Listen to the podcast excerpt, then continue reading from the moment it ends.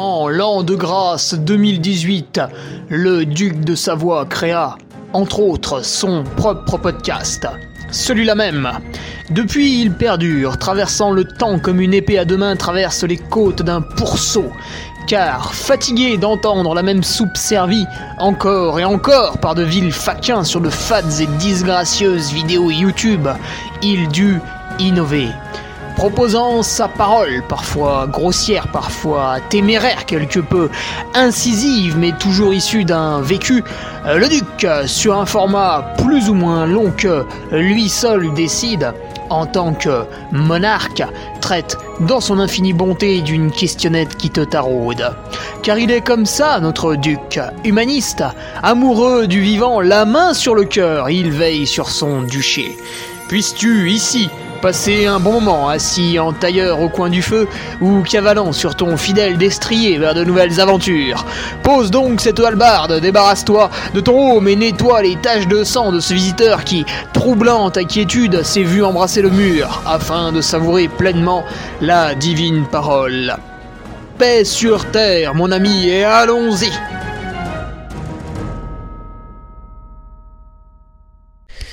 Allez, bonjour à toutes et tous. Euh, aujourd'hui, nouveau podcast avec euh, avec le dopage. Le dopage, voilà. euh, comment faire, comment bien faire, comment bien bien se charger la gueule en trail pour exploser les autres sur les courses à saucisson. Donc, vous allez retrouver tous ces petits conseils ici. Voilà, une question de Jérémy Sorel en fait qui bah, n'y connaissait pas grand chose justement dans cette lutte antidopage et qui se demande si elle existe en trail, euh, voilà, comment ça se passe un petit peu, si on a un petit peu de la chaudière, euh, tu vois, comme les, personnes un peu mythiques euh, en cyclisme, hein, voilà, en fait, bon, souvent on les récupère du cyclisme.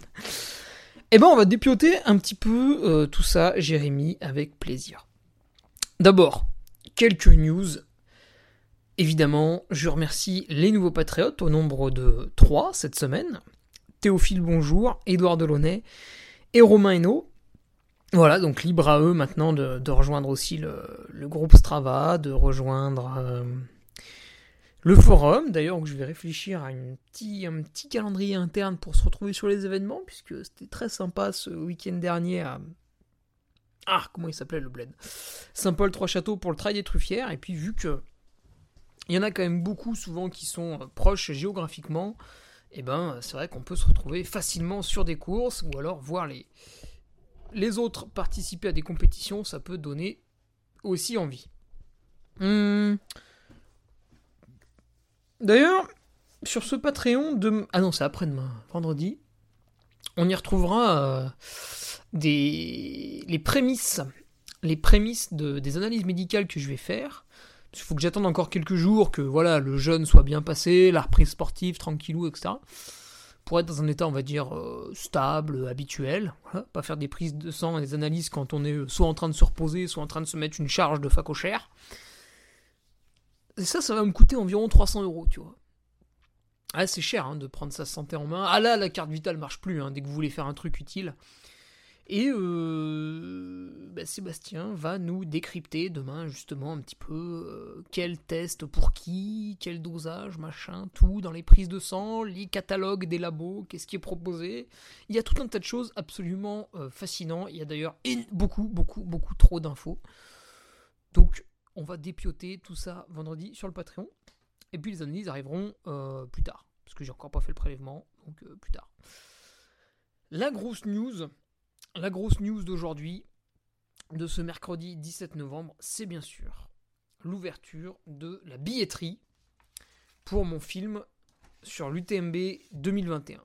Alors, John Rambo, qui sort donc maintenant d'une école de cinéma, a fait son stage avec moi et on a pu réaliser un film plus, plus documentaire sur l'UTMB 2021, donc les différentes phases de préparation au cours de la saison, et puis le jour J, la course et un petit retour euh, sur cette course. Voilà. Alors, on n'a peut-être pas trop insisté sur euh, les prépas hivernales, tout ça, parce que déjà le film dure quand même 55 minutes, voire une heure, hein, ça dépend, là on hésite encore sur 2-3 bricoles. Donc c'est quand même long, hein, c'est pas les petites euh, vidéos de 4 minutes hyper punchy et tout. Là, on est plus vraiment sur quelque chose posé, calme, on prend le temps. Et euh, c'est vrai qu'on a insisté aussi sur cette préparation en altitude à Tignes, qui a été importante, hein, qui a duré quand même un mois. Donc voilà. Le film dure une heure. On a loué un cinéma dans la ville de Tarare, parce que voilà, John vient du coin, parce que le cinéma euh, nous assassine pas sur la location de la salle, parce que c'est pas très loin non plus de Chambéry, euh, voilà, pour plein de raisons locales et économiques, on va dire. Donc le but du jeu, c'est de projeter le film de 20h à 21h le jeudi 23 décembre, et de 21h à 22h. Euh, un petit temps de, questions-réponses, voilà, avec euh, le public euh, qui aura été présent, comment ils ont compris le film, vu le film, qu'est-ce qu'ils auraient aimé voir en plus, pourquoi on a fait ça, pourquoi on n'a pas fait ça, etc. Donc j'imagine une soirée tout à fait sympathique, j'irai très tôt sur place et je proposerai un petit footing l'après-midi pour, pour celles et ceux qui le souhaitent. Donc pour réserver votre billet, puisqu'il n'y a que 200 places, il faut aller sur mon site internet et vous pouvez acheter votre billet en ligne. Hop, moi je vous envoie un petit PDF, un petit peu chiadé avec votre nom, prénom, tac tac tac. Et le jour J, s'il y a un petit bug, voilà, vous le présentez. Et puis de toute façon, c'est moi qui serai à l'entrée, donc euh, j'aurai ma liste perso, il n'y aura pas de problème. Je vous mets le petit lien dans la description de ce podcast en tout premier. Voilà. Euh, pas d'autres infos a priori, on reste en stand-by sur les courses de l'UTMB. On attend la suite. Euh, bon, je suis quasiment certain de mon calendrier pour 2022, mais j'attends de voir quelques courses. Voilà, est-ce que ça passe bas UTMB ou pas? Si ça passe bas UTMB, est-ce que j'y vais, etc.. Encore, encore, j'ai envie de dire. Euh, ouais, allez, trois questions. Pour être tout à fait honnête avec vous, je me pose trois questions sur trois courses. À voir. Alors, le dopage dans le trail, sujet absolument fascinant. J'ai l'impression que ça vous excite dès que vous voyez le mot euh, dopage. Hein, la plèbe est là. Waouh, waouh, waouh, waouh, waouh. C'est trois fois rien hein, du dopage. Euh, vous êtes enrhumé. Vous allez prendre. Euh, comment il s'appelle ce truc là? Ah oui, voilà. Vous êtes enrhumé. Vous allez à la pharmacie. Vous achetez Actifed jour et nuit. Vous êtes dopé. Voilà, voilà, ça y est, vous êtes devenu une chaudière. Ça y est, vous avez en vous euh, de la pseudo-éphédrine. Et oui, de l'EPO. Bravo Bravo Bien, bien la chaudière, bien. Ouh, vilain, vilain. Voilà. C'est en vente libre. Il suffit de le demander euh, à votre pharmacien. Il va vous vendre de l'Actifed jour et nuit sans aucun problème. Donc en fait, euh, le dopage, bah voilà, on y évite hein, quand on fait pas attention. C'est ce qui était arrivé à Aurélien Collet en VTT qui avait voulu soigner son genou. Je sais plus ce qu'il avait acheté. Je crois qu'il avait acheté le médicament Gincor. Et malheureusement, il y, avait de la, a de la cortisone, il me semble, dans ce médicament. Je crois que c'est ça le problème, qu'il avait valu un contrôle positif. C'était arrivé également à Sylvain Georges quand il était professionnel en cyclisme. Euh, ça, c'est assez con, ça, parce que du coup, vous avez un contrôle positif qui vous colle euh, à l'image, et en fait, si personne ne prend le temps de creuser votre histoire, vous êtes traîné dans la boue alors que finalement, voilà, vous avez pris un truc pour soigner une tendinite. Et à aucun moment, vous avez volé quelqu'un d'autre. C'est pour ça qu'en fait, il y a, euh, je sais pas moi, mille formes de dopage différents. Vous avez le, le gros salopard qui va faire une cure de microdose de PO en s'armant d'un ou deux médecins pour bien contrôler que ce soit pas visible, mais que ça augmente aussi les perfs. Et vous avez le mec qui, malheureusement, un jour, va prendre un médicament dans une pharmacie pour soigner, sans lire la notice et sans demander au pharmacien si c'est dopant. Ça a été également le cas de Christelle de Waal, donc on a toute son histoire qui a été retracée dans Point de côté. C'est d'ailleurs elle-même qui le raconte, hein, donc elle est droite dans ses bottes, c'est assez intéressant à lire. Et on comprend vite que dans la panique, alors elle était sur les championnats d'Europe ou du monde de course en montagne, voilà, bref. Elle est tombée euh, malade, je me souviens plus exactement de la maladie, mais c'était relativement handicapant. Et euh, il n'y avait plus le médicament qu'elle avait l'habitude de prendre, donc elle a pris un, dérivé qui ressemblait, et puis manque de bol, il y avait, je crois, dedans de l'heptaminol. Alors en plus, double manque de bol, l'heptaminol vous fait devenir positif euh, sur une prise de sang, mais en fait, bah, ça améliore rien dans les performances, donc il est un petit peu interdit pour rien celui-là. Alors que vous avez d'autres médicaments comme le tramadol qui n'est pas du tout interdit. Par contre, le tramadol, bah, c'est vachement sympa parce que ça annule la douleur. En fait, le tramadol, c'est entre doliprane et la morphine. Ça vous endort un petit peu, donc quand vous prenez du tramadol, pensez bien, un ami, euh, ami chaudière, pensez bien en prenant du tramadol, voilà, de toujours le coupler avec deux voire trois doses normales de caféine pour bien vous réveiller, bien annuler les, les effets euh, euh, un petit peu soporifiques du, tramadol. Voilà, avec un, petit peu de caféine en même temps, vous ne sentez plus la douleur, vous êtes vraiment réveillé, c'est génial. Voilà, ça s'est beaucoup fait dans, le vélo, ça se fait peut-être d'ailleurs encore. Certains le dénoncent toujours, mais euh, voilà, vous pouvez y aller, c'est pas interdit, donc faites-vous plaisir, hein. vous emmerdez pas. Hein. Qui est-ce qui s'est fait choper après en, étant quand même un petit peu borderline? Alors il y avait Nicolas Bouviegas au Templier en 2016 hein, qui avait euh, bah, subi un contrôle positif à la cortisone. Ça c'est pas bien. La cortisone, on en parlera peut-être euh, tout à l'heure. Non tiens on en parlera maintenant. En fait ça gomme tout, ça, coupe le, système nerveux de la, de la douleur, donc c'est-à-dire vous avez mal à un genou parce que votre tendon rotulien est inflammé, vous prenez de la cortisone, ah ben c'est incroyable, vous n'avez plus mal au genou. C'est génial. Et donc évidemment c'est interdit. Euh, pas parce que ça vous permet d'aller plus vite, mais parce que le problème c'est que vous coupez le signal de la douleur, donc vous continuez à faire des bêtises, et au bout d'un moment, le tendon, qu'est-ce qui se passe? Il est sectionné, il, rompt, et euh, c'est terminé, vous n'avez plus de tendon rotulien, oh là là, c'est embêtant, aïe aïe aïe, ça fait bobo. Donc on a enlevé la cortisone pour ça, enfin du moins on l'a mis dans la catégorie euh, des produits interdits parce que ça gomme la douleur. Donc vous écoutez pas votre corps qui vous dit eh ouais, eh, ça tire là. Vous vous continuez à faire le bourrin, asseyez la branche sur laquelle vous êtes assis et au bout d'un moment on arrive à la fin de la branche, on tombe. Donc Nicolas, il avait essayé de faire passer ça, voilà, par rapport à des allergies, machin, truc, bidule. Alors oui, pourquoi pas. Euh, néanmoins, dans sa déclaration, il y avait un truc assez choquant. Euh, il nous disait justement qu'il connaissait très très bien le médicament qu'il avait pris et qu'il l'avait pris en, bonne conscience par rapport à ses allergies et qu'en fait il le prenait depuis des années. Donc, ça faisait des années que le mec courait sous cortisone et ça le gênait pas, tu vois, il te déballait ça comme ça, il s'en servait d'excuses donc c'était assez impressionnant. Euh, bon, pourquoi pas? Bon, depuis on le revoit pas trop, euh, c'est pas plus mal. Et puis il y a toujours un passif, voilà, le mec bizarrement vient du cyclisme, bizarrement était licencié dans un club qui était connu pour ses pratiques un petit peu borderline, donc il y a toujours, voilà, vous avez Christelle De Waal, mère de famille, euh, qui court euh, dans la forêt et qui a jamais euh, touché à rien du tout. Puis de l'autre côté, vous avez le gars qui a toujours trempé un peu dans un milieu opaque. Voilà, donc en général, quand on connaît un peu les personnes, hop, tac, on cerne un peu, voilà, pourquoi ils étaient là. Il y en a un, alors c'est un tout petit peu plus grave, puisque là on tombe sur de l'EPO, ça commence à être un petit peu lourd, hein, ça commence à causer. Bon, c'est vrai que la cortisone c'est du dopage. Euh, c'est bien efficace, hein, vous avez plus mal et vous, vous soutenez l'effort longtemps, mais euh, par rapport à l'EPO, c'est amateur, hein, c'est gentillet quoi. Et notre ami euh, Gonzalo Calisto, l'équatorien, qui avait fait 5ème de l'UTMB en 2015. Et donc Gonzalo, bah, en fait, était chargé à l'EPO.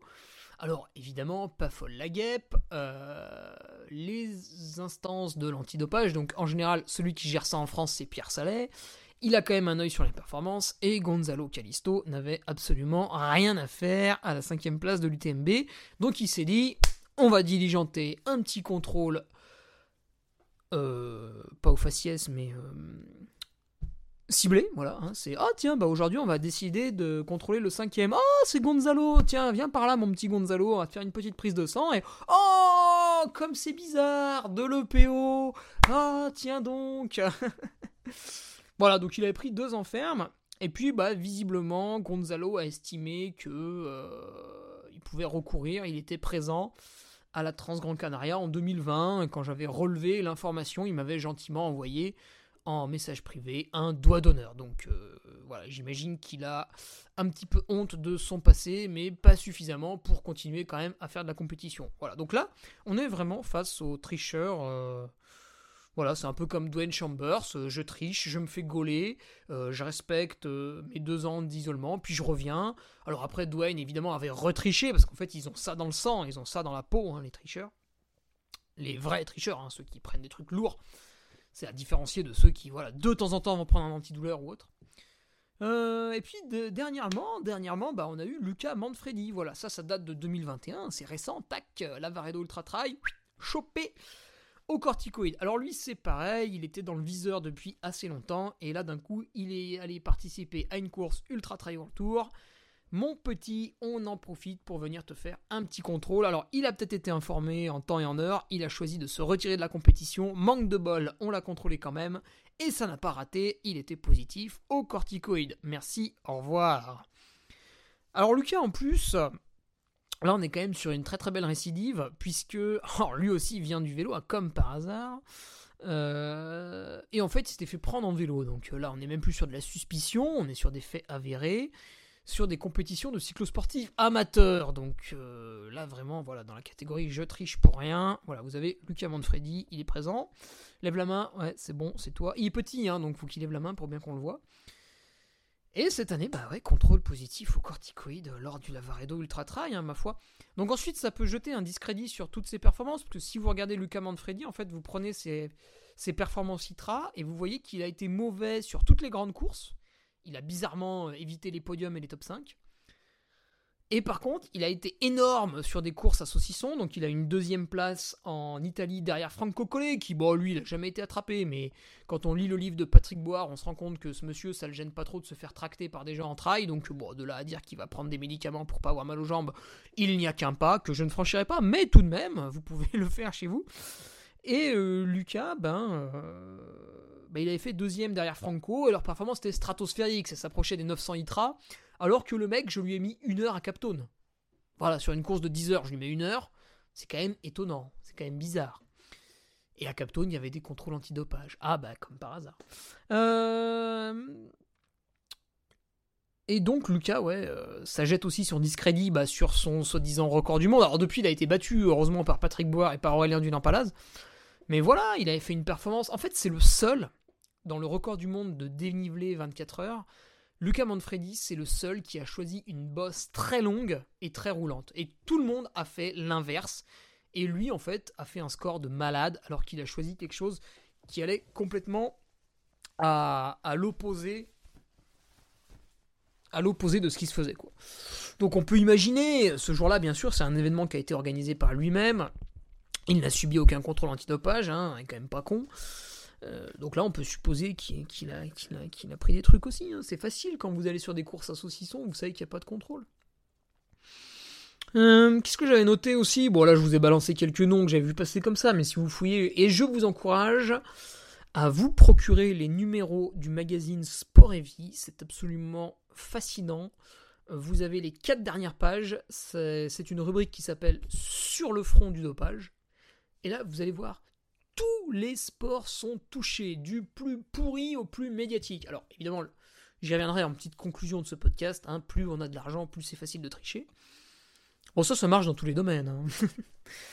Euh, donc sur le front du dopage, dans la rubrique sport et vie, là vous allez vous régaler. Alors à chaque fois les mecs ont des excuses absolument génialissimes. Alors eux ils peuvent violer, tuer euh, devant le commissaire, ils auront toutes les excuses du monde. Ils sont très très très très forts. Euh, parfois c'est gros, mais bon, ça passe quand même. Euh, hein, je vous rappelle quand même le steak au clé de Alberto Contador, c'était fabuleux. Il y avait toute son équipe et puis peut-être même d'autres qui ont mangé euh, à l'hôtel, puis il y a que lui qui est tombé sur un steak contaminé. Putain, quand même, le hasard, c'est fou. C'est fou ce hasard. Petit témoignage personnel sur la cortisone. Alors, vous avez très probablement, durant votre enfance ou votre adolescence, voire même maintenant, plus tard, été soigné à la cortisone pour un truc. Parce que la cortisone, c'est pas mal, ça. Oh, je m'y connais pas trop, il faudrait peut-être que je. J'interview, il y, a un médecin qui est très intéressant sur, Chambéry qui, qui connaît bien ça et justement euh, dans le sport. Je me le note, tiens. Il faudrait que je vois avec cette personne si on a quelques un peu d'eau amenée au moulin. Euh, donc j'ai pris de la cortisone. Alors quand j'étais petit, euh, sans doute, parce que j'avais des crises d'asthme assez violentes, et je me souviens qu'un jour, on m'avait donné du Soluprel. Bon après, tu sais, euh, j'avais peut-être 8 ans, donc je me souviens pas de tout. mais j'en ai eu par moments étant jeune, vu que je manquais de m'étouffer parfois. Mon asthme est passé à l'effort euh, sur les coups de 18-19 ans, là, quand j'ai adopté un, régime alimentaire sans gluten et sans laitage, bah, comme par hasard. Et euh, bon, j'ai plus d'asthme. Et. Ah, voilà. Décembre 2019, donc je rentre de Captone, euh, je fais une petite coupure, et aux vacances de Noël, je me remets au sport. Hmm, je me remets au sport dans l'objectif de venir participer au Madère Ultra Trail en 2020. Donc voilà, je reprends fin décembre calmement, l'objectif est fin avril. Et je tombe malade. Alors je m'enrhume, euh, mes sinus se bouchent, un petit peu de fièvre, etc. Là-dessus, euh, les bons conseils de mémé, donc euh, on fait des inhalations d'huiles essentielles, on évite de sortir évidemment, je me débouche le nez avec du physiomère, je me masse les sinus avec de l'eucalyptus globulus et de l'eucalyptus radiata. Euh, voilà, je fais ça une semaine, deux semaines, ça ne passe pas, ça s'aggrave, c'est pénible, j'ai mal à la tête constamment, euh, je ne n'ai plus d'odorat, euh, j'ai toute la tête bouchée, etc. C'est affreux. de là à conclure que j'ai déjà eu le Covid à ce moment-là, il n'y a qu'un pas, que je ne franchirai pas. Et en fait, au bout de ces deux semaines d'échec de la médecine douce, je suis allé voir mon médecin traitant et je lui ai dit mon petit Laurent, je viens vers toi aujourd'hui puisque j'ai essayé un petit peu tous les remèdes de grand-mère. Visiblement, ça ne marche pas. Ce matin, je me suis réveillé, j'ai craché du sang. Euh, est-ce que t'as pas une méthode médicale un petit peu plus forte pour faire passer ça? Et il m'a dit, bah, ce qu'on peut faire, c'est trois jours de cortisone un petit peu carabiné. Et derrière, ça devrait bousiller le virus et tu devrais repartir comme en 40. Ça, c'était un lundi matin, fin janvier. Donc ouais, j'avais fait traîner le truc trois bonnes semaines quand même.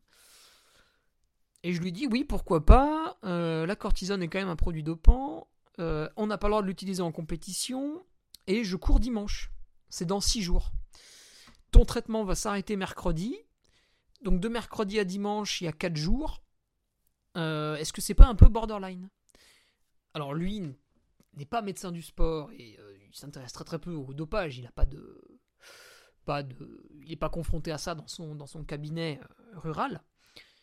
Donc il me dit oui, normalement la, cortisone euh, part dans le corps au bout de 48 heures. Je dis bon, très bien. Je repars chez lui, j'attaque le traitement et puis quand même je, je me dis ouais putain 48 heures après mercredi, ça fait vendredi, c'est quand même pas loin de dimanche. Bref, je me sentais pas à l'aise avec ça. J'appelle Pierre Salet, celui qui gère le programme Quartz et puis tout un tas de choses dans, le dopage. On va pas faire son CV ici. Voilà, il est passé dans Stade 2, il a fait des expériences, etc. Il est quand même assez bon. Et je lui dis, voilà, Pierre, euh, je voulais pas, mais ça a traîné plus de trois semaines, euh, la sinusite, machin, qui a empiré, bidule, truc et tout. Pour la faire passer, j'ai fait trois jours de cortisone, euh, voilà. mais finalement, en fait, je cours dimanche. Qu'est-ce qui va se passer? Alors il me dit, bah écoute, Hugo, suivant ton profil, la cortisone peut être partie dans ton sang comme elle ne pourra être partie que lundi ou mardi. Donc ça inclura, ça inclura euh, ta compétition. Et il me dit, du coup, bah, suivant ton profil, on va dire que tu as une chance sur deux d'être potentiellement positif au trail de la galinette ou non. Voilà, alors évidemment, au trail de la galinette, il n'y a aucun contrôle antidopage. Donc je pourrais y aller en étant chargé comme une bête, il n'y a pas de problème. Mais moi, ça me pose un problème. Puisque, en fait, je sais que j'ai une chance sur deux d'être hors la loi ce jour-là.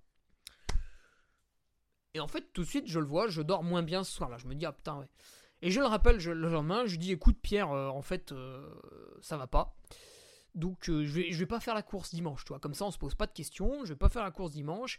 Ma prochaine course, elle est dans un mois. pas de problème.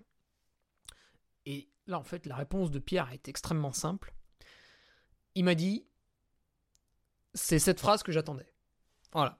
En fait, le gars, sans, me le dire, m'a un petit peu jaugé, m'a un petit peu testé. Il m'a donné les tenants et les aboutissants euh, de mon traitement médical. Et, euh, et il attendait de voir ma réaction. Et ma réaction a été de ne pas me présenter à la compétition. Euh, donc ça, c'est pour vous dire, en fait, pour vous amener à l'anecdote sur la cortisone, ses effets, j'ai pris un traitement sur trois jours de lundi matin à mercredi euh, midi, parce que la cortisone ça vous excite donc faut pas la prendre le soir. Du lundi au mercredi. Alors, il faut replacer aussi le truc dans son contexte. J'avais fait ma reprise et je m'étais un petit peu entraîné avant, donc j'arrivais non pas dans un pic de forme, mais quand même je commençais à courir pas trop mal. Et du coup, je me suis dit, putain, c'est quand même dommage. Euh, avec mon entraîneur, on avait prévu une course ce week-end, et du coup, je peux pas la faire parce que il y a peut-être de la cortisone dans mon sang, donc c'est irrespectueux vis-à-vis des autres participants. Mais on avait prévu de se faire la guerre, donc c'est quand même dommage. Du coup, ce que j'ai fait, j'ai fait le ravitailleur sur la galinette, et en fait, la veille, je me suis fait une course tout seul, dans la forêt, à la maison. Alors qu'est-ce que j'ai fait? Je suis allé dans une montée que je connais bien, qui fait 100 mètres de dénivelé, au-dessus de l'église de Mairie, dans le Malpassant. Je pars de ce qu'on appelle, pour les connaisseurs, l'arbre à chaise, qui est au croisement à 440 mètres d'altitude, et je monte à l'autre croisement avec la piste forestière à 540 mètres d'altitude. Je me suis dit, je vais faire 3000 mètres de dénivelé, positif et négatif là-dedans, en faisant des allers-retours. Donc ça fait 103 mètres, donc 29 allers-retours. Je suis parti assez vite, pour faire un gros temps dans la première heure. Et la première heure, je l'ai passé avec un peu plus de 1000 mètres de dénivelé positif et négatif. Et là, je me suis dit, putain, je suis allé un peu vite, je vais commencer à faiblir. Et en fait, ce qui s'est passé, c'est que j'ai jamais faibli. Donc, c'est-à-dire qu'avec la cortisone, je n'ai pas pu augmenter mes performances dans le sens où j'allais pas plus vite que d'habitude. Par contre, j'ai jamais réellement été fatigué. Voilà. Et donc, en, deux heures, euh, en moins de 2h50, j'avais fait 3000 mètres de dénivelé aller-retour. Alors il y a d'autres gens, hein, c'est pas non plus une performance hors du commun. Par exemple, Benoît Gandolfi a réalisé ça en 3 minutes de moins que moi. Euh, mais lui est quand même un peu plus spécialiste. Hein. Il était l'an passé sur le podium du kilomètre vertical euh, au championnat de France, etc. Donc voilà, tout ça pour vous dire que j'avais beau être en forme et avoir programmé une course ce week-end-là, euh, la cortisone, je pense, quand même m'a aidé à soutenir l'effort. Alors, alors que j'étais plus sous traitement, hein. vous vous rendez compte? Donc, voilà, méfiance, c'est pas euh, hein, les corticoïdes, c'est euh, quand même un produit qui va vraiment euh, aider à l'effort. Alors évidemment, c'est débile. Ça va aussi vous bousiller les articulations, tout ça, parce que vous sentez pas la douleur. Donc c'est pas interdit pour rien. Voilà.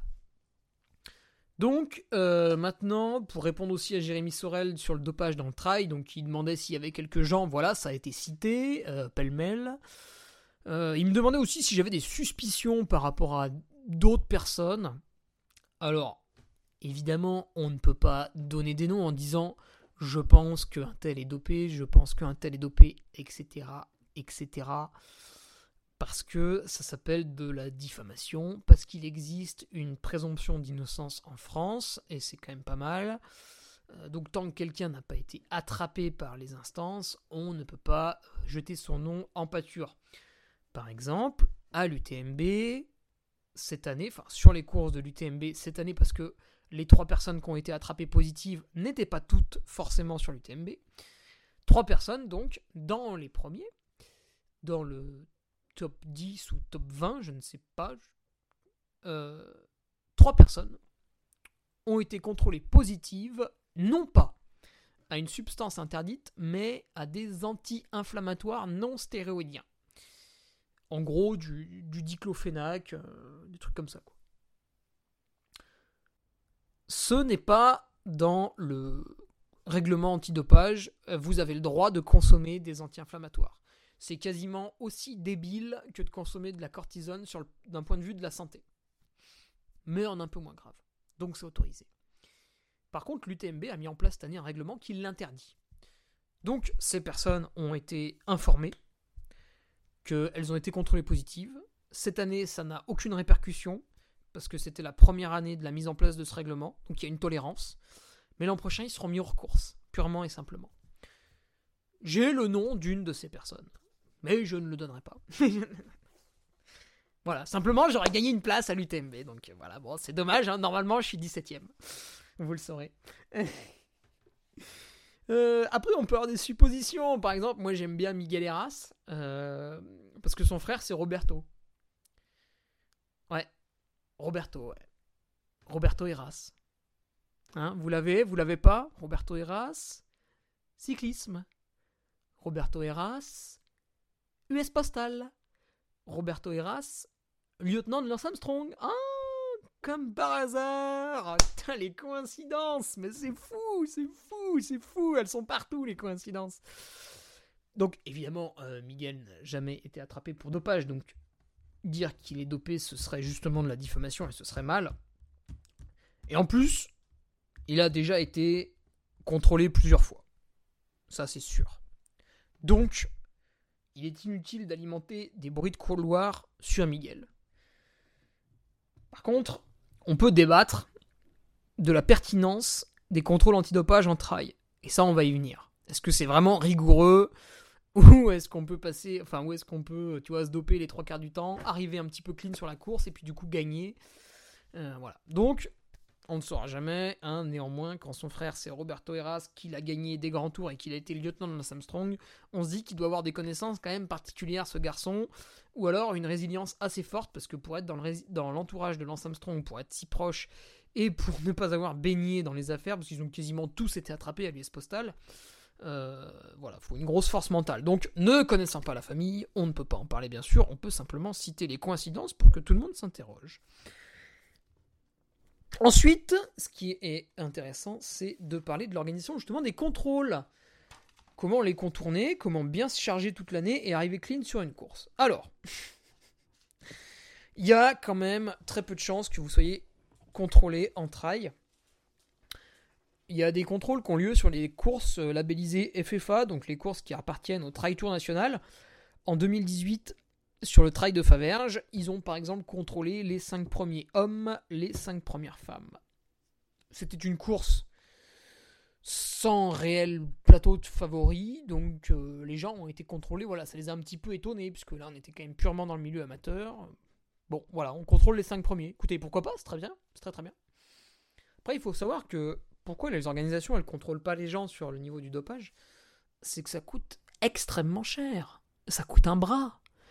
Et l'organisateur, en fait, il est déjà en train de rogner sur le prix du t-shirt finisher, hein, il le prend en Chine le moins cher possible.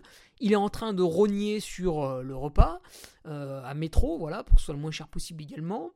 Il demande sans arrêt à ses prestataires de revoir leurs tarifs à la baisse. Euh, enfin bon, évidemment, pas tous, mais je caricature.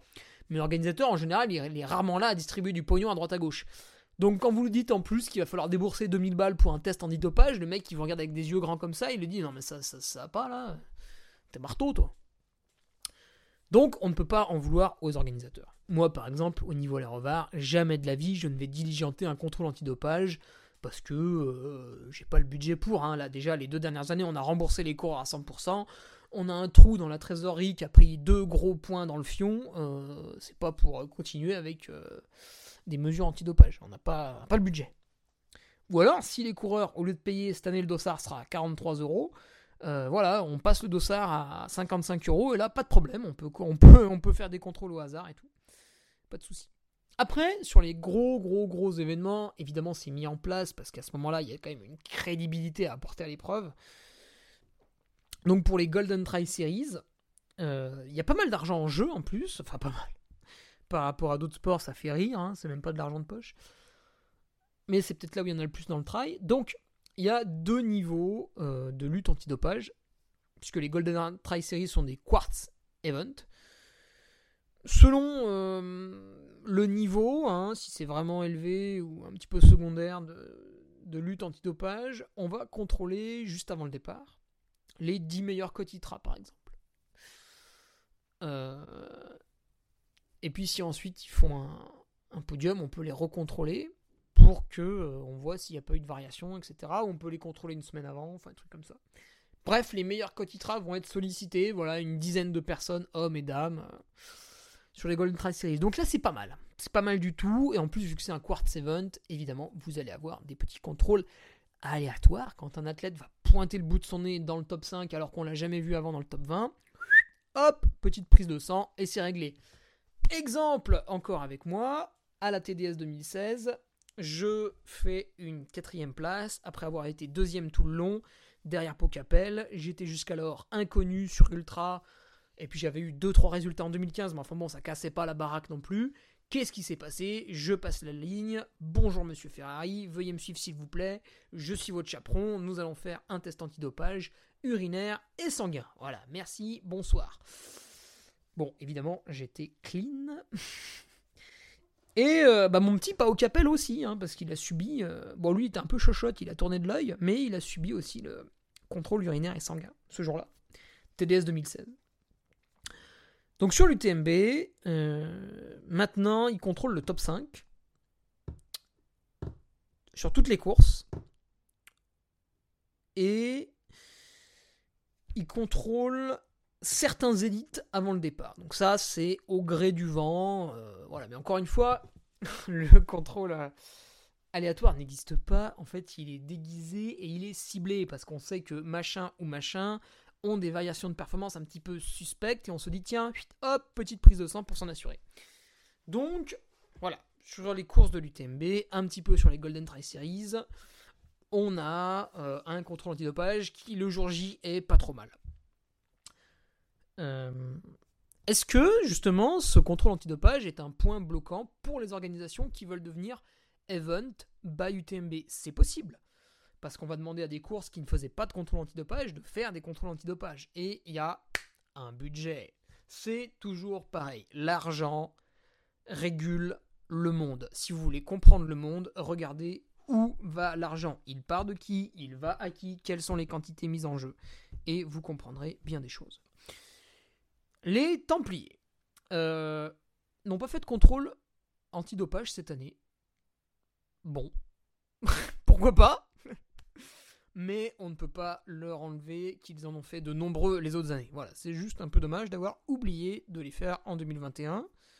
Euh, bon, après, je pourrais faire un erratum hein, si euh, finalement il y en avait eu, mais ceux qui ont fait des podiums m'ont dit que non. Donc, pas de contrôle antidopage au Templiers 2021. Par contre, en tout cas, ce que je peux vous dire, c'est qu'en 2015, ils étaient bel et bien présents et les Templiers ont fait les choses en grand, puisqu'ils ne contrôlaient pas seulement la grande course où il y a tous les favoris, ils ont contrôlé aussi les autres courses. Et les trois premiers de l'intégrale des courses ont été contrôlés. Alors, malheureusement, ça n'était pas sanguin, c'était seulement urinaire, donc on va pas trouver grand chose. Mais au moins, ça avait le mérite d'être là et de calmer les ardeurs de tout un chacun. Donc moi j'avais été contrôlé en tant que vainqueur de l'intégrale des Cosses, et le deuxième, Romuald de Pape, et le troisième, Sébastien Dos Santos, avaient également été contrôlés. Nous étions tous les trois clean. Mais ça, c'est un peu privé, c'est au bon vouloir de l'organisateur, et encore une fois, voilà, ça coûte du pognon, on peut pas leur en vouloir, euh, c'est quand même difficile d'organiser, enfin surtout maintenant après le Covid. Donc laissons un petit peu les organisations tranquilles, penchons-nous sur la FLD, l'agence française de lutte antidopage. Et là, dans le trail, vous n'avez aucun athlète qui intègre le système Adams. Alors, le système Adams, qu'est-ce que c'est? Pour ceux qui connaissent pas trop C'est très connu en cyclisme, c'est l'horreur. Le cycliste professionnel est automatiquement fiché euh, dans ce système Adams et doit remplir un emploi du temps en disant tous les jours où est-ce qu'il est. C'est-à-dire euh, et je ne sais plus combien de temps à l'avance, mais c'est quand même assez chronophage. Il va sur un fichier Excel qui représente son emploi du temps, admettons, et le lundi, il met qu'il est libre à tel endroit de 8h à 9h. Le mardi, il indique qu'il est libre à tel endroit de 16h à 17h, etc., etc., etc. Il doit obligatoirement donner une heure libre et précise chaque jour pour être susceptible d'être contrôlé. Et là, ça rigole pas du tout. Mon ami Jérémy Bescon, qui a été euh, coureur cycliste à la Cofidis pendant deux ans, malheureusement, il n'a pas été conservé parce que toxoplasmose, parce que malade, parce que du coup, peu de résultats, etc. c'est dommage. Euh, mais il avait subi un, contrôle antidopage diligenté bah, par, par la FLD, lié au système Adams. Et lui, en fait, il s'était pas embêté. Il vivait euh, chez ses parents à l'époque en montagne, à plus de 1000 mètres d'altitude, euh, dans un cul-de-sac au fin fond. Très très loin, quoi. Vraiment un truc difficile d'accès. hein. Je suis allé deux trois fois chez lui, voilà, pour manger une petite, petite crêpe, pour partir en stage au soleil, etc. C'était des gens très sympathiques. Euh, voilà, faut se la taper quand même la route en bagnole. Hein. On n'y va pas comme ça quand on va à la boulangerie. euh. Et ben à 6h du matin, euh, toc toc toc, bonjour, c'est les deux contrôleurs d'Adam, c'est tout. Monsieur, vous avez mis que vous étiez libre ici de 6h à 7h chaque matin. Bah nous voilà, c'est parti, contrôle antidopage. Ça va, sinon je prendrais bien un café moi. Donc voilà, ça c'est assez contraignant, mais euh, faut admettre que du coup le gars potentiellement, enfin celui qui est tricheur, se fait dessus euh, tous les jours. Parce qu'on est censé savoir où il est. Et en trail, personne dans le système Adams. Donc le contrôle inopiné en trail n'existe pas. Admettons que euh, le système Quartz dise bah tiens demain à 17h je vais aller contrôler euh, Nicolas Martin. Je dis n'importe quoi parce que c'est un ami. Demain je vais contrôler Nicolas Martin chez lui. Voilà c'est un contrôle aléatoire. Putain il est pas prévenu nickel euh, s'il se dope on va le baiser. Ok donc les mecs hop ils prennent la bagnole ils vont chez Nico tac tac tac. Et euh, là toc toc toc ils sonnent à la porte. Imaginons que mon ami soit un tricheur ce qui n'est pas le cas. Il ouvre le rideau tac il voit que c'est deux gros enfoirés euh, de la lutte antidopage, merde, ils vont me gauler. Qu'est-ce qu'il fait? Bah, il leur ouvre pas. Et puis il dit qu'il n'était pas là. Et oui, puisque légalement, en fait, tant qu'on n'est pas dans le système Adams, on n'est pas tenu de donner son emploi du temps. Donc on peut être ailleurs. Voilà, il disait qu'il était intermarché en train de faire ses courses. Hop, ça règle la question. Donc, il n'y a pas de contrôle aléatoire tout au long de l'année. Alors, c'est pas tout à fait vrai, puisque si vous tombez dessus, ils peuvent quand même plus ou moins vous faire subir le contrôle. Du moins, si vous le refusez, ça va quand même vachement ternir votre réputation. Et ils sont pas trop bêtes. Quand l'équipe de France se rassemble pour faire un stage, en général, une fois sur deux, toc toc toc, bonjour messieurs, bonjour mesdames, contrôle antidopage, c'est parti. Donc voilà, il y, a quand même un petit peu de contrôle sur, sur les athlètes. Mais des vrais contrôles inopinés, bah malheureusement, pour l'instant, ça n'existe pas trop. Voilà. Pour finir un petit peu avec mon ami euh, Nicolas Martin, hein, qui n'est pas tricheur, sa moyenne depuis plusieurs années, on va dire depuis qu'il est en équipe de France, donc 2014 si je ne me trompe pas, sa moyenne c'est 3 contrôles antidopage par an, et certaines années c'est monté à 5. Voilà. Après, avec les blessures qu'il a eues, avec sa participation ou non aux grands événements, des fois c'est tombé à une seule dans l'année, mais la moyenne était à 3 voire 4, et une fois ou deux il est monté à 5. Donc, finalement, euh, quand on surperforme, comme lui, hein, parce qu'il est quand même un athlète extraordinaire, euh, quand on surperforme, eh bien on est quand même pas mal contrôlé. Donc pour moi, j'y reviendrai plus tard, euh, oui il y a du dopage dans le trail, mais il ne doit pas être très très prononcé. Et s'il l'est, en fait, ça doit pas vraiment être le haut du panier. Alors, une petite remarque encore de Jérémy Sorel qui nous avait posé cette question, c'est de dire ouais mais bon euh, voilà moi je te parle de ça mais ça concerne pas le milieu de peloton. Bah bien sûr que si. Tout le monde se dope. Se doper c'est avant tout euh, un mindset. C'est avant tout une philosophie. les gens qui le font, on la triche dans le sang, ils vont tricher pour plein d'autres trucs c'est des gens qui vont tricher à l'école, c'est des gens qui vont tricher dans leur déclaration d'impôt, c'est des gens qui vont mentir à leur conjoint sur tout un tas de choses, etc. etc. C'est une mentalité, le dopage. Il faut arrêter de voir ça comme quelque chose de gravissime, c'est juste un mensonge. C'est juste un mensonge euh, à la société, mais tout le monde ment plus ou moins. Et ceux qui mentent beaucoup, oui, c'est en général ces gens-là qui, qui sont des dopés. Par exemple, peut-être que votre médecin traitant a pris des amphétamines pendant ses études pour réussir son concours. Bon, bah ça, personne n'en parle, mais ça existe. Euh, par exemple, vous vous levez le matin, vous prenez un café pour vous réveiller. Bon, ça, c'est pas interdit.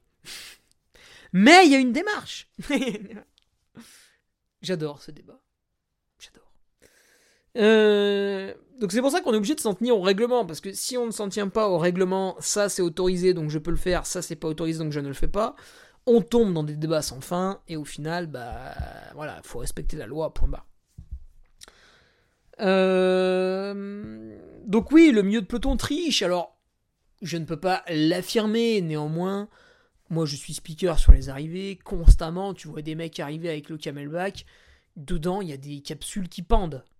Alors, peut-être que c'est juste euh, un Vogalib pour le ventre, peut-être que c'est juste un space-fond pour le ventre, peut-être que c'est juste un doliprane pour finir la course en cas de courbature extrêmement prononcée dans les derniers kilomètres.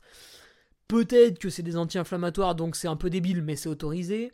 C'est dangereux d'ailleurs aussi. Peut-être que c'est euh, une capsule de magnésium, donc là c'est pas du tout du dopage. Peut-être que c'est un multivitaminé. Il m'arrive de prendre mes capsules de multivitaminé en course. Il m'arrive aussi de prendre du magnésium quand il fait très chaud.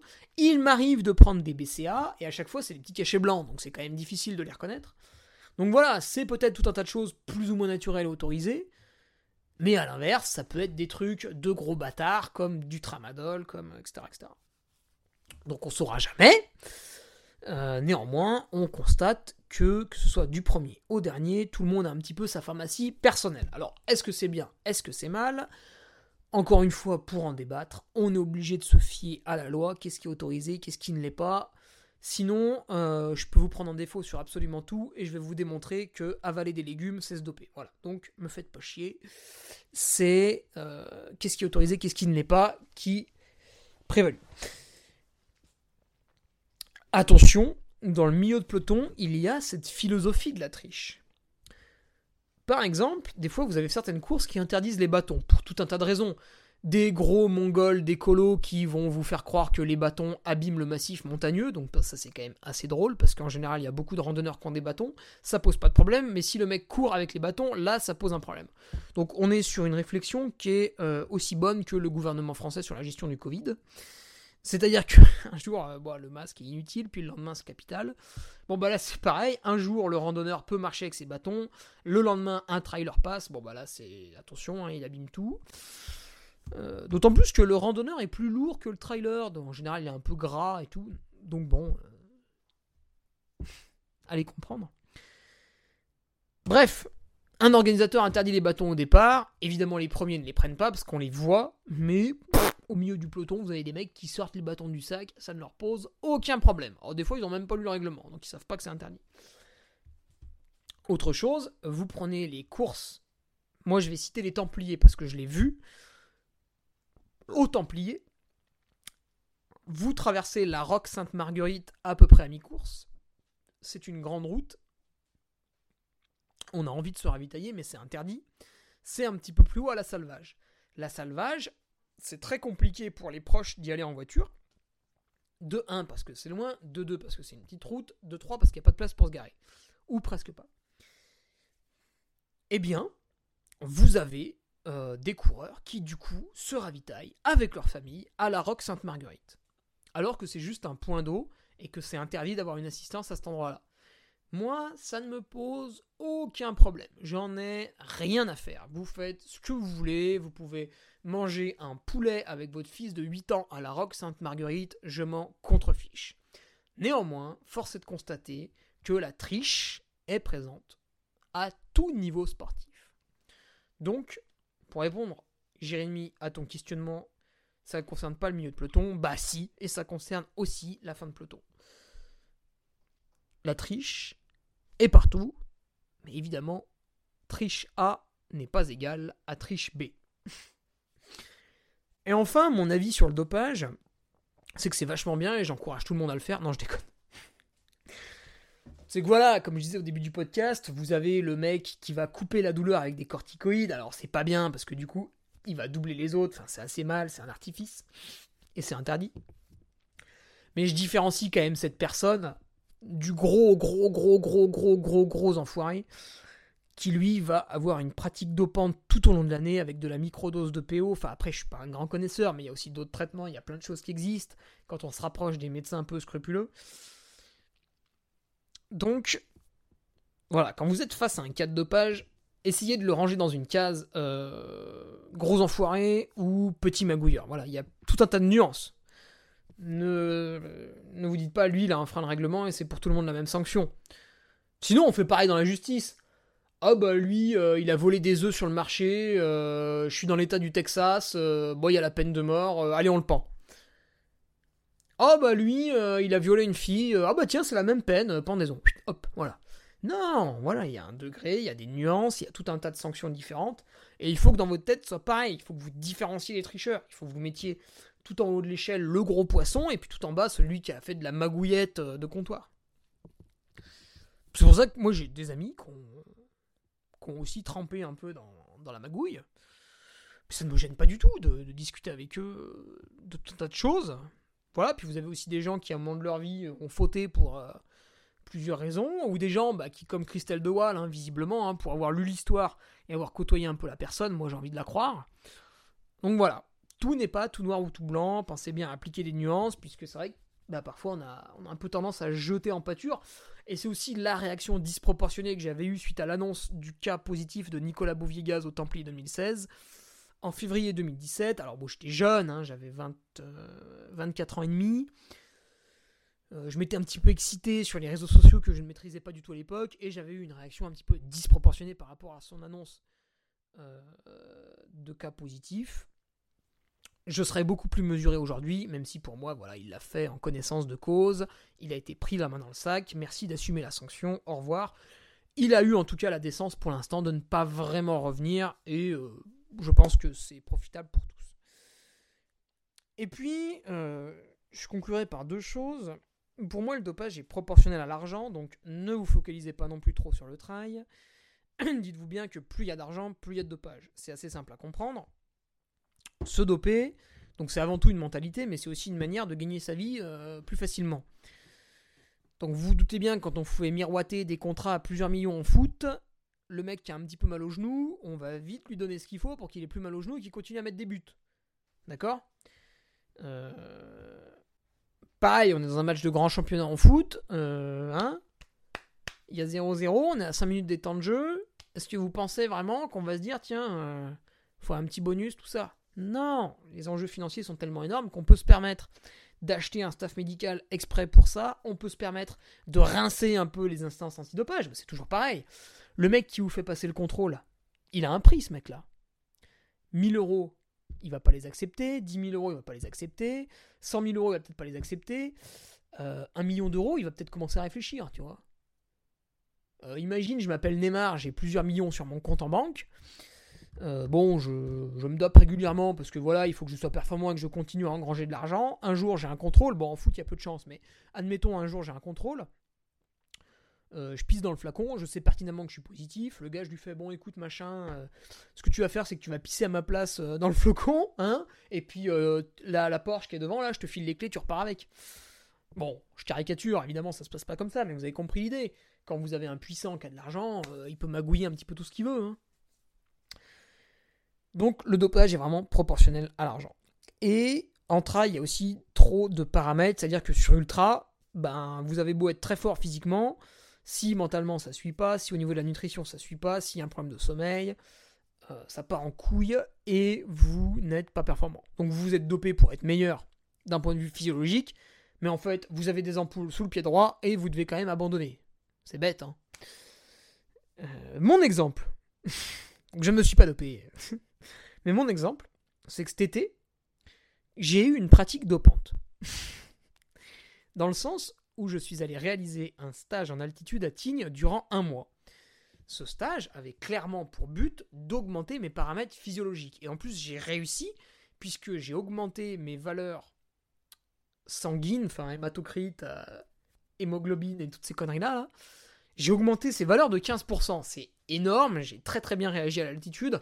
En général, quelqu'un qui réagit vraiment bien à l'altitude, c'est 10%. Voilà, moi j'ai encore dépassé ça, et j'ai eu un gain euh, au niveau de mon cardio, le sang, euh, la taille des globules, le transport de l'oxygène, patati patata, j'ai eu un gain de quasiment 15%. Donc, au niveau cardio, au niveau du souffle, j'étais énorme. J'ai réalisé la montée du délai vrai. Dans le groupe de tête, j'ai vu Daen transpirer un petit peu, je l'ai entendu souffler. Pareil pour tous les autres concurrents. À la limite, les deux personnes qui m'ont paru aussi faciles que moi, c'est Aurélien Dunampalaz et euh, Jim Wamsley. Aurélien, il fait deuxième pour sa première expérience sur UTMB, c'est énorme. Et Jim, bon, il fait du gym. Tous les autres étaient un petit peu en souffrance, plus ou moins, évidemment, mais François Den, hein, encore une fois, était marqué. Dans la montée du délai vrai, à mon avis, il était moins en aisance que moi. Alors après, lui, il a son expérience, il a son rythme, il a ceci, il a cela, puis il avait surtout la hard dans les pattes, ce qui fait que derrière, il a conservé la même allure quand le petit Ferrari a échoué. Alors pourquoi le petit Ferrari a échoué? Parce que d'un point de vue cardio, il était boosté, il était fort, il était beau, grand, voilà, j'étais dans la réussite. Mais d'un point de vue musculaire, bah non. D'un point de vue musculaire, ça n'allait pas parce que les performances cardiaques que j'ai développées en un mois grâce au stage d'altitude, les muscles, ils n'ont pas suivi. Les muscles ne se développent pas en un mois, ils ont besoin de beaucoup plus de temps. Et d'ailleurs, donc en fait j'étais bon en niveau cardio, mais musculaire ça n'a pas tenu et du coup j'ai pas pu courir correctement jusqu'à la fin. Donc le petit Ferrari, au lieu d'accompagner Daen jusqu'au bout, il est retourné à la cuisine et il a fini 18ème. Enfin 17 si on enlève la personne euh, qui a pas trop respecté le règlement UTMB devant moi. Euh, donc euh, voilà, mon exemple. euh, sur Tignes, hein, vous boostez un seul paramètre, ça ne suffit pas à booster tous les autres. Pour ceux qui veulent plus de décryptage de comment j'ai réussi à me faire ce cardio de porc à Tignes, j'ai fait un podcast journalier sur mon Patreon. Donc encore une raison de plus de s'abonner à ce Patreon qui va continuer à grandir, à grossir au fur et à mesure du temps, euh, puisque bah, je le rappelle, euh, mon objectif là cet hiver c'est d'essayer de développer euh, bon, ça va encore partir en couille, ça va finir sur une application pour avoir un calendrier voilà, qui tourne entre les patriotes pour se retrouver sur des événements, pour de l'émulation, etc. Parce que bah, vous avez peut-être. Alors là, c'est fini hein, sur le dopage, Jérémy, hein, tu, peux, tu peux bâcher. J'ai fini là-dessus vous avez peut-être ce problème autour de chez vous. Donc moi évidemment je fais du sport depuis 15 ans autour de Chambéry, donc je connais quand même pas mal de monde. Mais peut-être que vous êtes chez vous, voilà, puis vous êtes un peu le seul sportif du coin. Enfin du moins vous le pensez. Strava a permis de rapprocher les gens avec les classements. Voilà, il y a un machin qui prend mon com, truc bidule qui le prend, etc., etc. Je regarde le classement, tiens, je découvre que lui, c'est un sportif du coin, etc. Donc Strava a un petit peu créé de la rencontre aussi, mais néanmoins certains restent très isolés. Et donc sur le forum, bah, les gens se retrouvent et finalement, euh, voilà, on s'aperçoit que euh, il y a un patriote qui habite pas loin, puis tiens, il a un petit peu les mêmes goûts que nous en termes de trail, il aime la moyenne distance, il aime la longue distance, il aime la courte distance, il aime les parcours techniques, il aime les parcours roulants, et puis oh bah tiens, cette course je la connaissais pas, il l'a mis à son calendrier, c'est vachement intéressant. Donc voilà, on va essayer de recréer encore un peu plus de liens là-dedans. Bref, c'est dans les tuyaux, euh, on va fignoler tout ça. Je vous dis à la semaine prochaine pour un podcast en duo. Là, j'en ai deux à faire en duo là qui arrivent, ça va être génial. Sur le Patreon, idem. Euh, on dépiote, on dépiote, on dépiote. Et puis le gros rendez-vous, encore une fois, ce sera le 23 décembre pour la diffusion de mon film sur l'UTMB, qui est sympathique, voilà, mais c'est plus un documentaire qu'autre chose. Et des petites questions-réponses pour se détendre juste avant d'aller manger une grosse dinde. Allez, je vous laisse là-dessus. À la semaine prochaine pour toutes et tous, le mercredi dans le podcast. Salut. Tu viens d'écouter le podcast du Duc de Savoie. Si tu souhaites approfondir avec de pertinents articles d'éminents spécialistes, rejoins le Patreon. Tu feras ainsi partie, en tant que fidèle patriote, de la très prestigieuse Duke Army. Si l'humour est ton leitmotiv et que tu n'as peur de rien, viens sur l'Instagram. Si tu veux espionner le duc, car tu es vil et sournois, son Strava est également à ta disposition. Enfin, si tu es vieux, presque sénile et ou débute dans les réseaux sociaux, contente-toi de suivre sa divine page Facebook, les liens sont dans la description, que Dieu te garde, et à la semaine prochaine